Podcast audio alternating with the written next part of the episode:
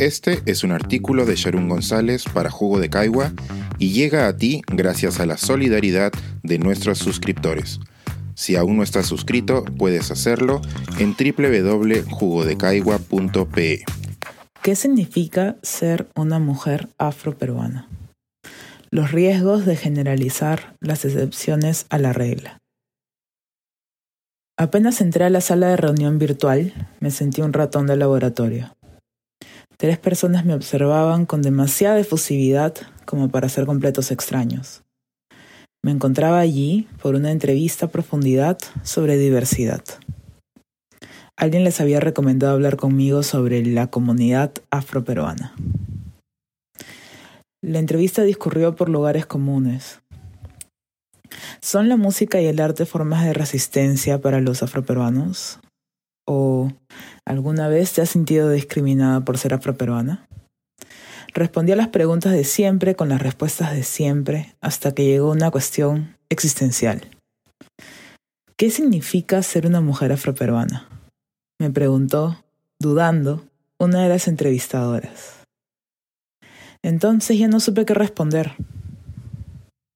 Ser una mujer racializada negra en el Perú, que creo que es lo que querían decir al llamarme afroperuana, es una experiencia amplia. Es así porque lo que nos une es, sobre todo, la visión externa que nos categoriza negras. No hay nada inherente en nuestro cuerpo, mente o emociones que nos caracterice como tales. Junto a la visión externa y la clasificación racial, racialización, viene la discriminación y el trato diferenciado. La evidencia sobre experiencias de violencia basada en raza y género hacia mujeres afrodescendientes es irrefutable. Aún así, algunas mujeres afroperuanas niegan la discriminación o le es indiferente como resultado de sus experiencias. Y las personas con ideas racistas se amparan en ellas para justificar que su comportamiento es normal e incuestionable. Porque el sistema es sutil y cruel, también existen las experiencias excepcionales, que imponen al resto el espejismo de la equidad. Así como hay muchas mujeres que no acceden a educación o empleo digno por ser racializadas negras, hay otras que llegan a ser congresistas de la República múltiples veces. Ambas experiencias pueden coexistir. Pretender que hay una única forma de experimentar el género racializado en el Perú es esencializar. Es decir, actuar como si hubiera una esencia inherente a los cuerpos que llevan encima las categorías mujer y negra. La gran mayoría, aquellas que nacen, crecen y mueren en pobreza, son invisibles. La minoría, aquellas que triunfan a pesar de ser racializadas negras, son hipervisibles y el ejemplo que se usa para decirle a la mayoría que sus condiciones de vida son resultado de las malas decisiones. Como resultado, no se cuestiona el empobrecimiento sistemático y la pobreza se mantiene. Los dos lados del espectro son insuficientes para responder a la pregunta trillada.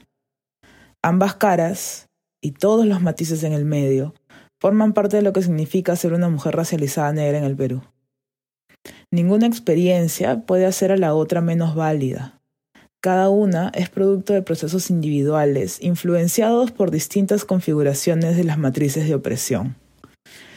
El que una mujer afroperuana accede a educación superior no puede poner en tela de juicio que muchas otras no tengan el mismo acceso debido a su pertenencia étnica racial. Últimamente he notado que cada vez que hablo públicamente de discriminación, algún comentario me reclama por las acciones de otra persona que solo conozco de nombre, la congresista Barbarán.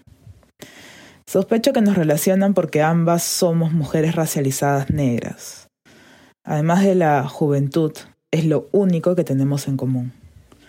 Hace poco intenté explicar este punto en menos de 240 caracteres en Twitter.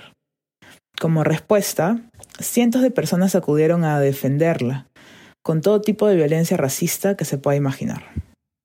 Aún estoy recibiendo notificaciones. No solo es que no ataqué a la congresista electa, muchas veces he optado por no responder sobre ella y sus acciones porque estoy en contra de enfrentarme con una persona con la que además comparto categorías de opresión. Lo impactante es que los ataques que pretenden defenderla, entre comillas, recurren precisamente a los rasgos fenotípicos y estereotipos que compartimos en la experiencia de ser mujeres racializadas negras en el Perú.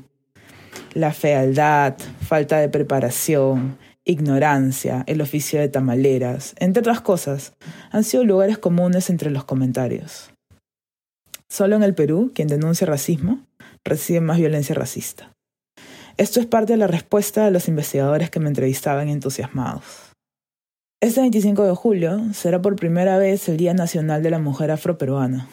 De acuerdo a la ley número 31049, este día tiene la finalidad de visibilizar, reconocer, valorar y crear conciencia sobre la participación y aporte de la mujer afroperuana en el desarrollo social, económico, político y cultural del Perú.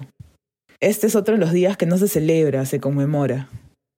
Espero que no se aproveche la oportunidad para redundar en los estereotipos sobre nosotras como cocineras, bailarinas, cantantes y deportistas.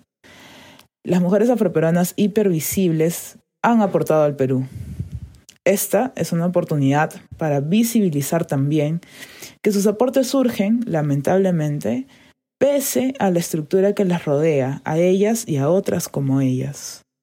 Son la excepción, no la regla. Este es un artículo de Sharon González para Jugo de Caigua y llega a ti gracias a la solidaridad de nuestros suscriptores.